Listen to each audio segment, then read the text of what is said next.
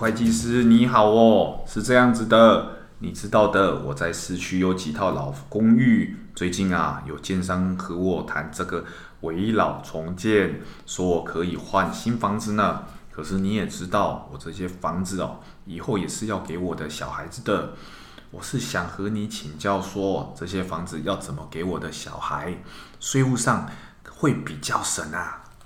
嗯，林董你好哈，我大概和你介绍一下这个呃围绕重建的税务议题。呃，它是可以有这个优惠税率的哈。如果参与这个围绕重建后取得新的不动产，那未来出售的时候，土地的部分是有机会免税的，而且房屋的部分还可以从优计税呢。哦，是哦。杜会计师，请你告诉我，这个是怎么样子的优惠啊？嗯、呃，如果我们的不动产参与这个围绕重建，然后再出售的话，哈，土地可以回到我们原本取得的日期来判断是否是用新制或旧制。所以，假设我们是二零一六年以前取得的不动产，参与这个围老重建后出售，土地的部分是可以免税的。那建物的部分呢？参与这个围老重建后首次出售的话，持有期间在五年以内是可以用二十 percent 的优惠税率，那这个就和房地合一税规定的三十五 percent 或四十五 percent 会差蛮多的哈。不过我们还是要注意一些操作上的细节，不然这个优惠税率可能就无法使用了呢。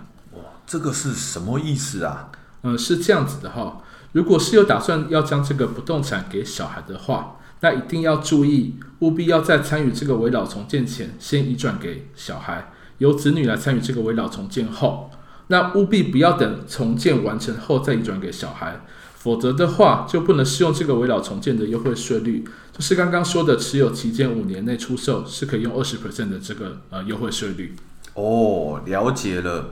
就是要让小孩子来参与围老重建，哦，享受这个优惠，对吧？那如果没有立即要移转给小孩的话，那我又该如何操作啊？嗯，这个就可以分成两个情况哈。一种是取得新成屋后，我们自己再出售这个不动产，或是用继承的方式让小孩取得这个不动产，那留给小孩自己日后再出售这样子哈。那这两种方式最主要的差别为出售时的土增税以及房地合一税，以及继承时的遗产税哈。那如果用继承的方式让小孩取得不动产，让小孩去卖的话，那土地的前次移转现值是以继承时的公告现值来做计算，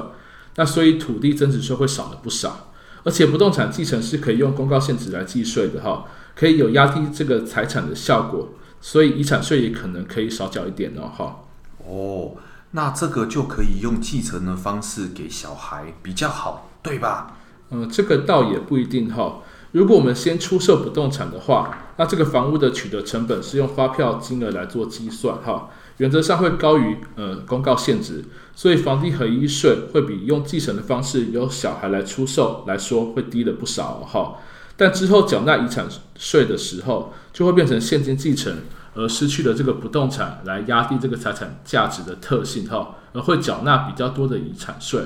所以啊，其实还是要整体来试算这个税负的状况，才能得出比较有利的呃这个结果哈。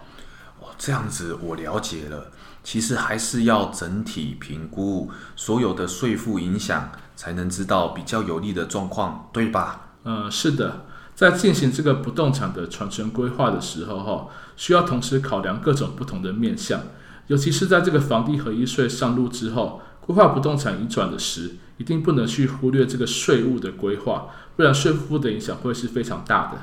好的，谢谢杜会计师。